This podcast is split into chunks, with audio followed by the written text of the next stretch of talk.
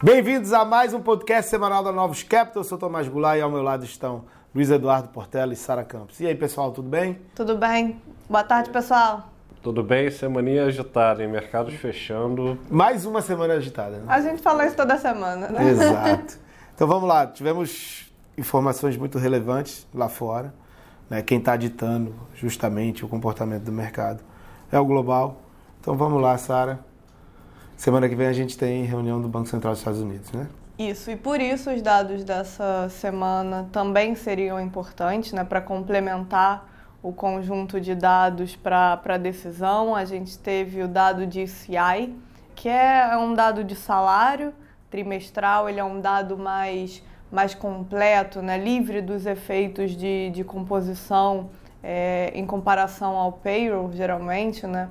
E por isso ele seria um dado é, que o mercado prestaria atenção, principalmente porque no ano passado, ali no terceiro trimestre, o Powell, diretor do, do FONC, presidente do FONC, ele chamou a atenção para esse número, é, dizendo que era uma das razões pela qual o Banco Central estava dando um shift mais pra, na direção mais rocks e chamando atenção para a necessidade de retirada de estímulos. Né? A gente acha que o, que o Fed ele tem chamado muita atenção para a força do mercado de trabalho.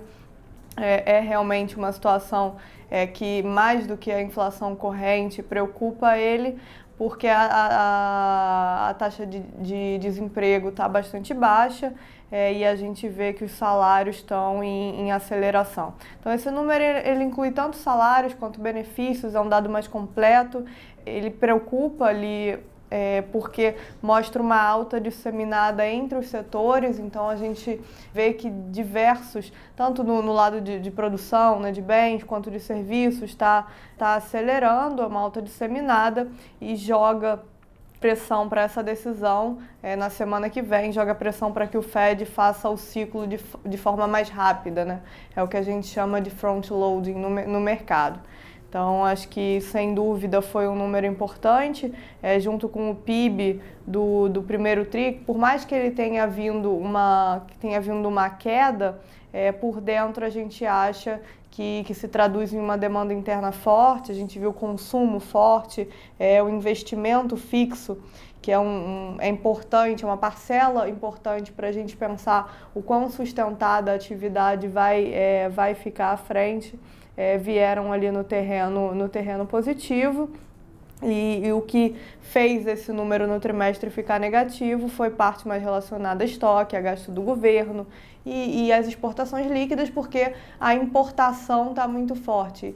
E essa importação, em parte, também é, é derivada dessa demanda é, bastante, bastante sólida. Né? Então, acho que isso tudo vai nessa direção de, de, na semana que vem a gente vê o Fed acelerando o pace, né, dando 50 bips, e a gente aqui internamente acha que eles vão, inclusive, ter a possibilidade de discutirem é, fazer um pace maior do que esse, por causa dessa necessidade de fazer o ciclo mais rápido.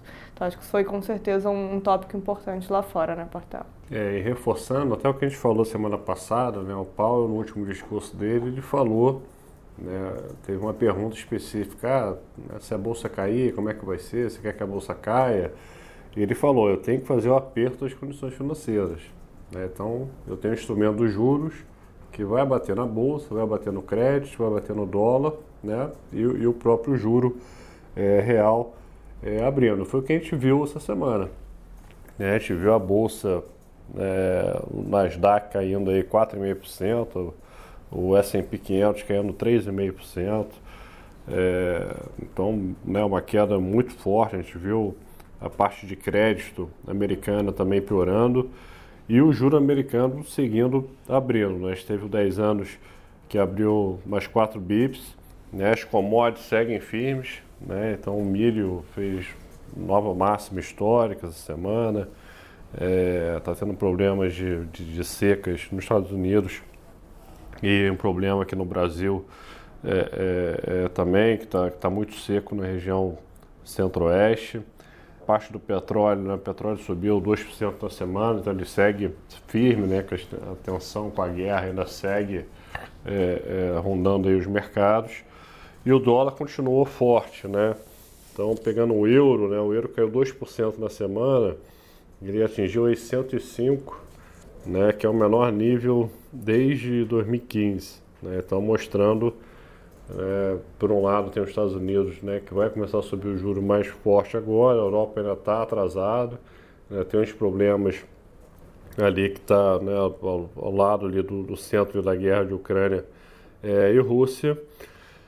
A boa notícia hoje foi que China veio com umas medidas para flexibilizar na parte de tecnologia, das ações de tecnologia, que tinham sofrido bastante. Então, um dia como hoje, onde as bolsas caíram bastante, você vê a bolsa chinesa subiu, né? a bolsa de o IEM, que tem muita, muita Ásia, muita China, terminou em alta, acabou que os, os emergentes no relativo sofreram menos do que a bolsa americana hoje, mas ainda é um ambiente bem desafiador, né? A moeda chinesa né, depreciou essa semana 2%, né? Aí você pega os emergentes, peso mexicano e usar 1%, o real foi o destaque negativo, acho que muito em função da piora que a gente viu da China é, essa semana, então o real depreciou é, 3%. E a Bolsa Brasil aqui até que segurou bem, né? É, caiu 2,5% contra uma queda aí, né, de, de 4% na média é, nos Estados Unidos. Isso fez com que o mês né, fechasse muito feio, lembrando que abril, né, sazonalmente, historicamente, é um mês bom para as bolsas. É né, um mês que sempre tem fluxo positivo Bolsa Americana quase sempre sobe em abril, né? tanto que a frase lá histórica, sell in May igual a, igual a né? você vende a bolsa em maio né? para recomprar depois de alguns meses. Não funcionou dessa vez, a gente teve um abril já muito ruim, né? então ou maio vai ser o inverso ou a gente vai seguir ver, é, vendo umas vendas mais fortes é, em maio. Tá? E os juros aqui terminou a semana fechando é, 14 bips, é, né, uma semana de alívio na véspera aí do, né, do Copom, que vai ser semana que vem. Bom, a gente tem mais alguma coisa de internacional para acrescentar? Acho que era isso. Acho que assim a gente começou ali a, a semana com medo em China, né, com medo bastante grande que a gente entrasse num Pequim entrasse num, num lockdown generalizado. Acho que a inflação na Europa, como Portela citou, né, a gente teve o dado de inflação, o, o subjacente ele veio mais forte, mas o que tem mais pesado é que a gente está vendo a diferenciação muito grande das outras regiões para os Estados Unidos com essa necessidade é, cada vez mais clara de, de apertar as condições financeiras. Então, frente como a gente iniciou ali a semana para o cenário de China, é, eles dão uma aliviada, é, mas sem dúvidas ainda é, é desafiador para frente. A gente sabe que vai continuar vendo esses, é, esses essas coisas mais locais, essas medidas localizadas então, a diferenciação de crescimento ela se mantém pensando daqui para frente. Né? E diferente do passado, o Fed está olhando os mercados essa semana e está gostando. Né? Não, é, parece não está que não preocupado. está, pelo menos até agora, se incomodando justamente né, por isso, né? Quando ele foi, como se falou, né, quando ele foi perguntado sobre, sobre queda na bolsa, ele sabe que essa é uma das maneiras, é um dos canais é, de transmissão de apertar a, as condições. Então, a gente acha que isso ainda não, não se esgotou, não, não chegou no nível é, de que possa incomodar e ele falar, não, peraí, agora eu apertei as condições financeiras demais. Então, olhando para o macro, né, para os dados econômicos, a gente ainda acha que faz sentido ele ir nessa direção. Bom, é, Brasil, com esse ambiente global, a gente fica totalmente à mercê do que acontece lá fora, apesar da gente ter tido divulgações relevantes na semana. Acho que o que importa é o que está acontecendo lá fora, a gente vai a reboque. Então a gente teve os dados de mercado de trabalho, a taxa de desemprego aí depois de muito tempo voltou a ficar abaixo de 11%.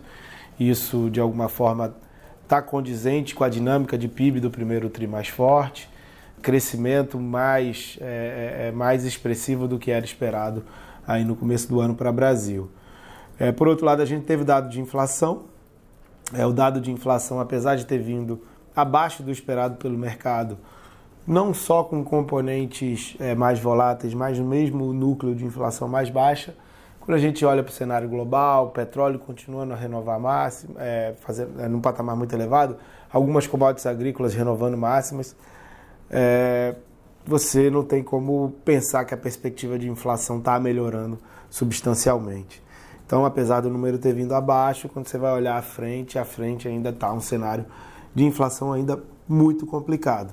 E do lado positivo, você teve a votação da MP do Auxílio Brasil, o governo conseguiu manter o valor em 400 reais, não, não foi elevado, a lei eleitoral é, de, de alguma forma te ajudou nesse sentido. Então, é, é no frigir dos ovos aqui, é, o que, que a gente pensa para o Copom da semana que vem? Né? A gente tem o Fed aí mais rock, a gente tem a inflação, que apesar de ter vindo mais baixa, olhando prospectivamente, ela não cede.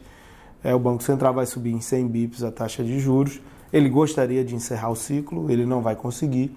Então ele vai dar uma indicação de que, olha, a depender do comportamento da inflação até a próxima reunião, eu, eu talvez tenha que dar 50 bips adicional de alta, apesar de não querer. Então essa que tem que ser, de alguma forma, a mensagem a ser colocada pelo Banco Central do Brasil na, reunião da semana que vem. É isso, pessoal? É isso, pessoal. Obrigada a todos e até semana que vem. Até semana que vem. Um abraço. Bom final de semana.